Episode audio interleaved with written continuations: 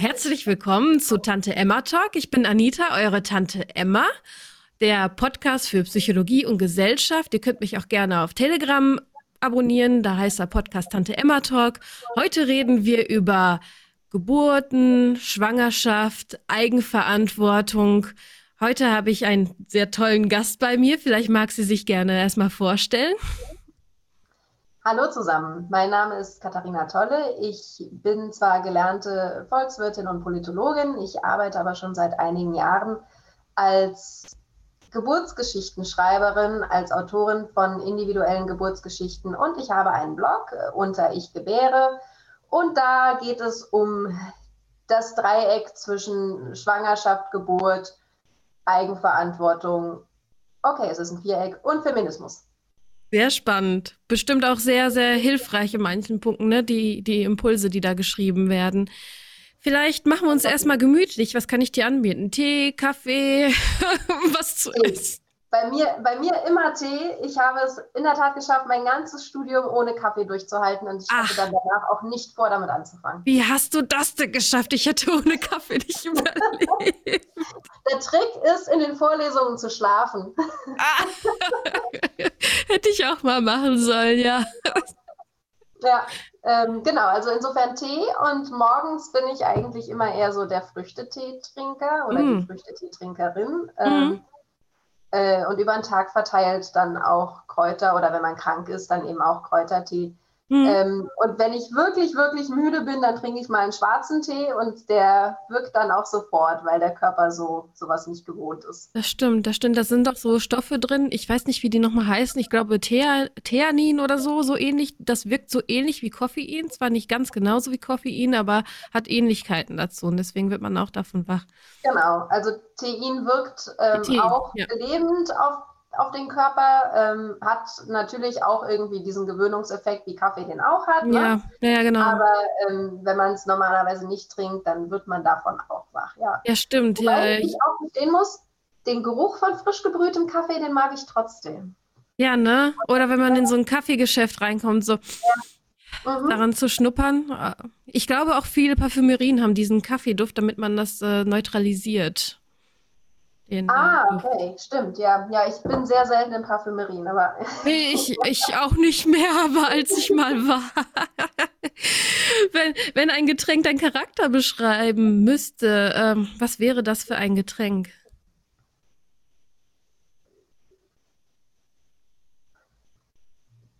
Ich glaube, das wäre irgendwie so ein, so ein Ingwer-Lemon-Tee. Ähm, spritzig, fruchtig und wenn man ihn zu lange ziehen lässt, wird er bitter. Ah, okay. Du bist spritzig, fruchtig, aber man sollte es nicht zu lange ziehen lassen. Also man sollte deine Nerven nicht zu lange ziehen lassen, oder was meinst du genau damit? Nee, ich glaube eher so die Geduld, ja. Die Geduld. Also, genau. Ähm, wenn ich mir was in den Kopf setze, dann versuche ich das auch relativ zügig umzusetzen. Ähm, hm. Die Regel kennst du ja vermutlich als Psychologin auch, ne? Wenn man etwas innerhalb der, weiß ich nicht, ersten zwei oder drei Tage, nachdem ja. man sich vorgenommen hat, nicht umsetzt, ja. dann ja. bleibt es für ewig auf der To-Do-Liste stehen. Oh ja, wer kennt das nicht? Ich genau. nehme mir XY vor und eine Woche später, hm, da war doch irgendwas. wer genau. kennt das nicht? Jetzt äh, auch Richtung Januar, wenn man die Neujahresvorsätze macht, ne? Ja, also Neujahrsvorsätze gehen bei mir gerade, was das Business angeht, auch nur wirklich mit anderen Leuten, sodass mhm. direkt das Commitment dahinter ist und äh, mich die anderen immer wieder auch liebevoll, äh, zumindest digital in den Hintern treten können und mich darauf hinweisen, da war doch was. Ja, manchmal muss man angestupst werden und erinnert werden an manchen Sachen. Wie ja. ist es bei deinem äh, Business? Da stupst du ja auch Menschen an, vor allen Dingen schwangere Menschen. Sagt man ja heutzutage. Nein, Frauen natürlich bei mir. ähm, wie, wie ist es so? Wie begleitest du sie? Also ich glaube, ähm, wer auf meine Seite kommt, der ist schon angestupst oder die ist schon angestupst. Wenn man sich überlegt, ähm, die meisten Besucherinnen kommen natürlich über Google. Und das heißt ja, du musst bei Google schon das entsprechende Stichwort eingeben. Mhm. Ähm, und wer dann diese Stichworte eingibt, ob es dann nun Geburtsgeschichte ist oder Anmeldung nach unbegleiteter Geburt oder sowas, das sind ja Themen, das heißt, da gibt es im Kopf schon diese Gedankengänge. Ne? Und ah, dann ja. suchen die Frauen nach weiteren Informationen. Ähm, das heißt, ich glaube, ähm, ich bin gar nicht so immer die erste Ideengeberin, außer man liest dann so auf dem Blog komplett quer, ja, kommt vom Höcksken aufs Stöcksken und kommt dann in Kontakt mit Dingen, die man vorher eigentlich gar nicht gesucht hat. Mhm. Aber ich glaube, die meisten sind schon eher so, ähm, dass sie sich selber Gedanken machen wollen und dann auf der Suche sind nach Inspiration. Ah, und ähm, es gibt zwar auf dem Blog auch ein paar Artikel, die eher medizinisch angehaucht sind, aber viel mehr sind es äh, zum einen Erfahrungsberichte. Ich bin immer auf der Suche nach Geburtsgeschichten. Ähm, also ich schreibe die zwar auch selber für Frauen, denen die Worte fehlen, aber es gibt ja auch genügend Frauen, die selber ähm, ihre Erlebnisse aufgeschrieben haben. Egal was für Erlebnisse? Entschuldigung, ja. dass ich dazwischen grätsche. Ja. Oder suchst du nach bestimmten Erlebnissen gerade? Mhm. Ähm, es gibt ja viele Homepages, die wirklich einen, einen ähm, Schwerpunkt haben. Ne? Mhm. Also bei Sarah Schmidt zum Beispiel, Geburt in Eigenregie, ähm, die ja auch schon bei dir im Podcast war. Ähm, genau. Da sind eben nur Alleingeburten oder unbegleitete Geburten. Mhm. und äh, bei Ute Taschner zum Beispiel ähm, sind ganz viele Geschichten von Frauen, die nach einem Kaiserschnitt dann das nächste Kind ähm, natürlich vaginal äh, geboren haben. Und ähm, dann gibt es natürlich auch noch ganz viele Berichte auf Seiten von Kursen. Ne? Also nach mhm. dem Motto, okay, ich habe diesen Kurs gemacht und erzähle dann nachher, wie die Geburt war. Und ähm, das ist dann natürlich auch so eine Art äh, Testimonial für das Produkt, was dann verkauft wird. So und ähm, bei mir gibt es alles. Bei dir gibt es alles. einfach deshalb, weil ich wirklich den Grundsatz vertrete, dass jede Geschichte es wert ist, erzählt zu werden. Mhm. Jede Geschichte ist eben auch einzigartig. Ähm, Stimmt. Das, ne? Also natürlich gibt es Dinge, die sich in manchen Aspekten gleichen, aber ähm, wenn man dann alle Aspekte zusammennimmt, ist jede Geschichte einzigartig und es eben wert, erzählt zu werden. Und auch wert, in mehr als vier bis fünf Sätzen erzählt zu werden. Denn die Erfahrung, die ich gemacht habe, ist, dass die Frauen meistens zwar gefragt werden, wie war denn die Geburt? Aber wenn du mehr als fünf Minuten dann erzählst, wird es den Leuten entweder langweilig oder unangenehm, weil es so in die Details geht. Und man will eigentlich dann ähm, wieder da raus aus dem Thema und das Thema wechseln. Und das finde ich schade. Ähm, mhm. Weil ich das wirklich glaube, schade, ja wenn wir ernsthaft den Frauen zuhören, wie es ihnen jeweils gegangen ist, können wir auch unglaublich viel daraus ziehen, ähm, was funktioniert und was nicht. Und was ich halt auch unbedingt vermeiden will, ist so ein, meine Geburt war besser als deine. Okay. Ja. ja. Und das, das kommt leider immer wieder vor. Das ähm, erlebst du, ja? Ja, also es, ich habe ja nun auch einige ähm, Geburten oder Geburtsgeschichten auf dem Blog ähm, über äh, unbegleitete Geburten. Mhm. Und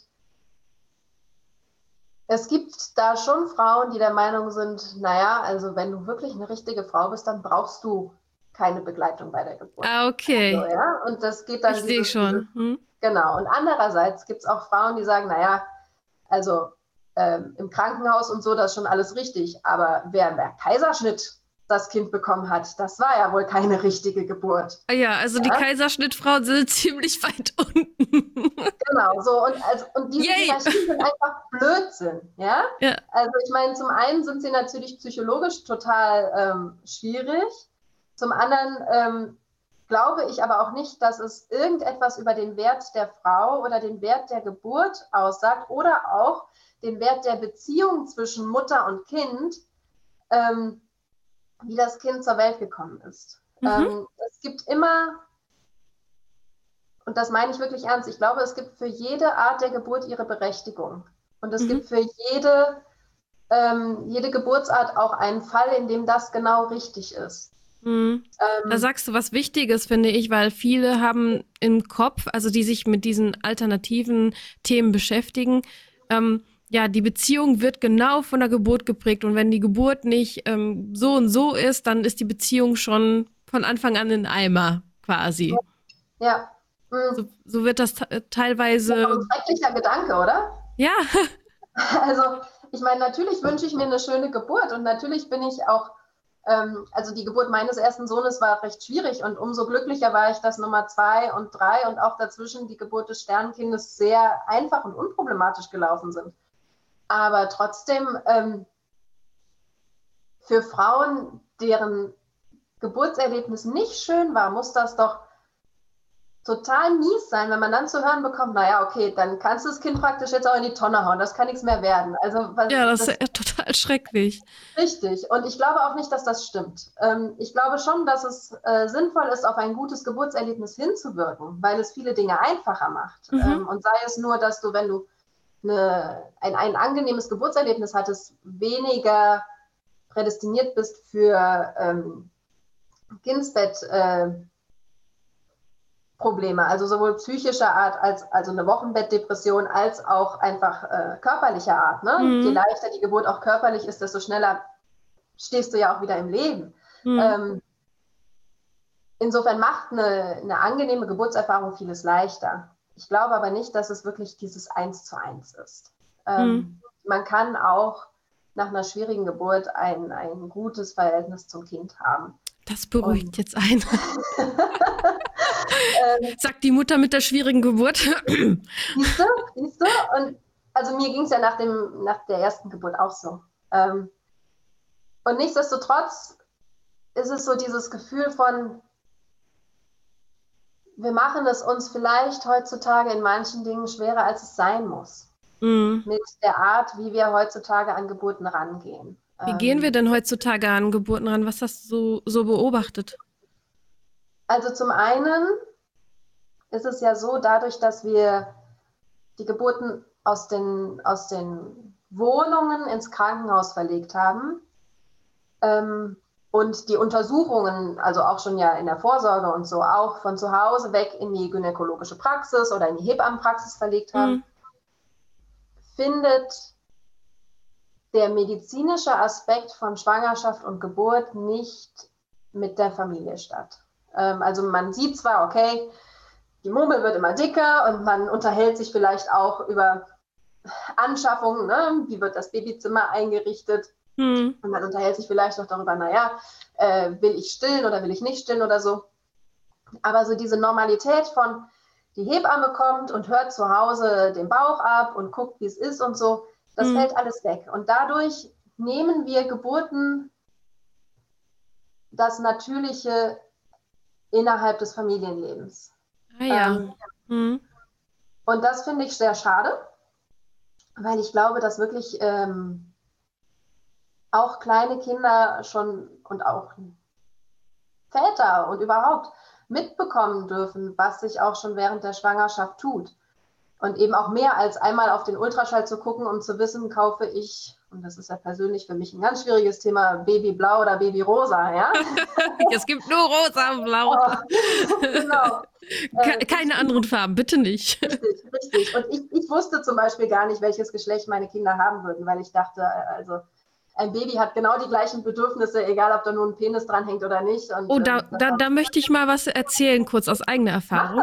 Ähm, mein Mann wollte das Geschlecht wissen und ich wollte das Geschlecht nicht wissen, ja. weil mir das nicht so wichtig war. Und dann bin ich dann doch auf ihn eingegangen und haben das halt dann ähm, ja mit so einer kleinen Feier, Kuchenfeier herausgefunden, was für ein Geschlecht das war. Und dann habe ich gemerkt, für mich war es wichtiger, dass es ein Kind ist, dass es mein Kind ist, aber das mit dem Geschlecht war mir nicht so wichtig. Und als ich das erfahren habe, dachte ich so, okay, aber irgendwie war das vorher für mich besser, wo ich den Gedanken hatte, du bist mein Kind und nicht, du bist ein Junge. Das war für mich nicht so relevant. Und das, ich wollte da dieses Gefühl zurückhaben. So, du bist mein Baby, du bist mein Kind und nicht diesen jungen Aspekt noch mit reinhaben. Also deswegen so, beim nächsten Mal werden wir, falls es ein nächstes Mal gibt, das Geschlecht wahrscheinlich nicht vorher erfahren, weil es wirklich nicht relevant ist, sondern das Relevante ist, du bist mein Kind und du bist da.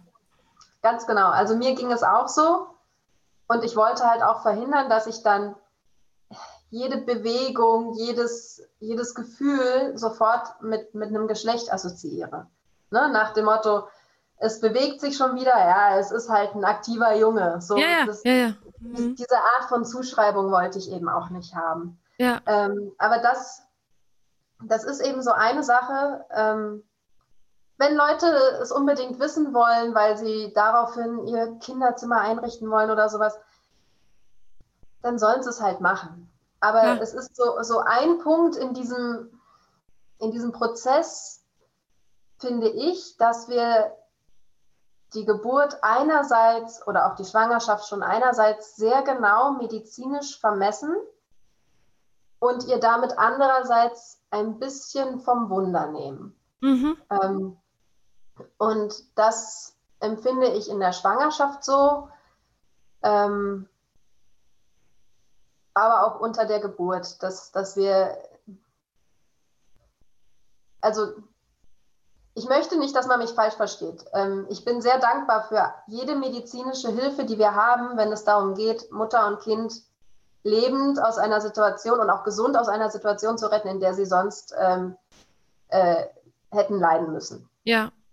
Aber ich glaube gleichzeitig, dass wir ähm, durch viele Messungen und durch viele ähm, Eingriffe auch diesen, diesen natürlichen Prozess stören und dadurch erst bestimmte Probleme hervorrufen. Mhm. Also und, du meinst, man kann quasi mh, mm, auch das Kind stressen und dadurch vielleicht auch Probleme hervorrufen, zum Beispiel. Ja, ja, und man kann ja auch das Kind indirekt dadurch stressen, dass man die Mutter stresst. Ja. Und ähm, dieser Mutterstress ist in der Schwangerschaft auf mehreren Ebenen ja schon da. Also zum einen dieses, ähm, okay, ich bin emanzipiert und ich muss jetzt auch einfach meinen Stiefel fahren, bis ich mindestens im achten Monat bin. Ähm, ja, und dann mhm. macht man alles genauso weiter wie vorher äh, und merkt aber eigentlich nicht, dass der Körper andere Bedürfnisse hat und geht auf die nicht ein. Das ist so eine, ein Aspekt, den ich immer sehr schade finde, weil ich nicht ich bin nicht davon überzeugt, dass es sich widerspricht, feministisch ähm, zu sein und für Gleichberechtigung einzutreten und andererseits äh, die Bedürfnisse eines schwangeren Körpers ernst zu nehmen. Mhm. Ähm, und zum anderen gehen viele Frauen ja aber auch regelmäßig zur schwangeren Vorsorge. Und sobald dort irgendetwas jenseits der Norm ist, macht man sich Sorgen und ist mhm. verängstigt. Und die Frage ist, inwieweit das sinnvoll ist. Also wenn es um Themen geht, bei denen man aufgrund einer Diagnose eine Entscheidung trifft, ist es sinnvoll, das zu wissen. Mhm. Aber wenn das Wissen keine Entscheidung zur Folge hat, ist die Frage, ob es überhaupt wichtig ist, das zu wissen. Ähm, wir haben uns zum Beispiel deshalb gegen ähm, Untersuchungen entschieden, bei denen man hätte feststellen können, ob unsere Kinder behindert werden oder nicht. Mhm. Ähm, weil wir gesagt haben, es würde daraus nicht die Entscheidung gefällt werden, abzutreiben.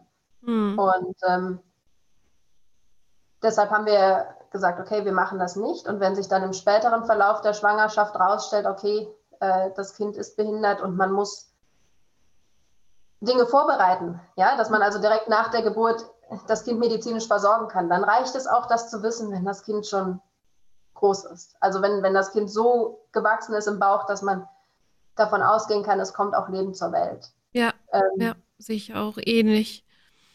Und diese, dieses, dieses Wissen ist, glaube ich, nicht immer hilfreich. Mhm. Es kommt darauf an, was du mit dem Wissen machen willst. Also genau. das hat meine ähm, Frauenärztin auch damals gefragt. Was würden sie mit dem Wissen machen? Genau. So, und also, wenn du ganz klar sagst, wenn der Verdacht besteht auf Trisomie 21, dann möchte ich dieses Kind nicht, ähm, dann ist es natürlich wichtig, das zu wissen. Ja. Mhm. Für mich war es wichtig, um, ähm, um mich vorzubereiten, wie du sagst. Also mhm. Also ich bin gerne vorbereitet, obwohl ich lerne jetzt immer mehr, dass es nicht wichtig ist, dass du Kontrolle über alle, alle Aspekte deines Lebens bekommst. Das ist wirklich ja. nicht so wichtig, sondern dass du eher Vertrauen hast. Aber zu dem Zeitpunkt war es mir wichtig, Kontrolle zu haben und zu wissen, worauf ich mich einlasse quasi, dass ich ja. mich dann vorbereiten kann. Aber ich, ich lerne immer mehr, es ist wichtiger, sich, sich selber zu vertrauen. Wie ist es bei den Schwangeren die du betreust? Wie ist es mit den Vertrauen und Eigenvertrauen, Eigenverantwortung? Hm? Ja, ganz unterschiedlich. Ähm, es gibt auf Geburtsgeschichten von Alleingeburten oder selbst schon von Hausgeburten immer zwei Arten von Reakt oder drei Arten von Reaktion. Ähm, die eine Art ist, ähm, finde ich gut, habe ich auch so gemacht oder würde ich auch so machen oder hätte ich mir gewünscht, wenn die Umstände so gewesen wären. Die zweite ist so, ähm, ja, macht, macht doch alle, was ihr wollt. Und die dritte ist, damit gefährdest du dich und das Kind und das ist unverantwortlich und sowas darf man nicht machen. Ähm, und das zeigt eigentlich schon ganz gut, wie es auch um das Vertrauen steht. Ähm, es gibt viele Frauen, die sagen, ja, äh, eine Hausgeburt oder erst recht natürlich eine, eine unbegleitete äh, Hausgeburt lehnen sie ab, weil ja immer was sein kann. Und da kommen wir zu dem Punkt, den du gerade angesprochen hast. Wie viel kann ich kontrollieren und wie viel vertraue ich? Mhm. Ähm, und wer halt sagt, okay, man muss ins Krankenhaus und am besten natürlich auch, man muss ins Krankenhaus mit einer Peri 1 Stufe, also mit wirklich mit ne, Neugeborenen-Zentrum dabei und allem möglichen. Die gehen halt davon aus, dass sie dadurch mehr kontrollieren können, dass alles gut wird, als mhm. wenn sie zu Hause bleiben. Ähm, Während diejenigen Frauen, die zu Hause bleiben, einerseits das Vertrauen darin haben, dass es in dem aller, aller großen Teil der Fälle gut geht. Mhm. Und zum anderen aber auch ähm, Sicherheit daraus ziehen, weil sie sagen, im Krankenhaus würde eventuell schon ähm, eingeschritten, was für mich nicht sinnvoll ist. So, also dieses Vertrauen in sich selber ist nicht immer eine grundsätzliche Ablehnung von, von Medizin, sondern es ist eine Ablehnung von Selbstbestimmung. Äh, hm? Nein, von Fremdbestimmung. Eine Ablehnung von Fremdbestimmung. Genau. Also, dass du, dass du sagst, ja, ich will darauf vertrauen, dass ich merke, wenn mit dem Baby was ist. Und wenn ich merke, es ist was mit dem Baby, entscheide ich, dass ich mir jetzt medizinische Hilfe dazu hole. Mhm.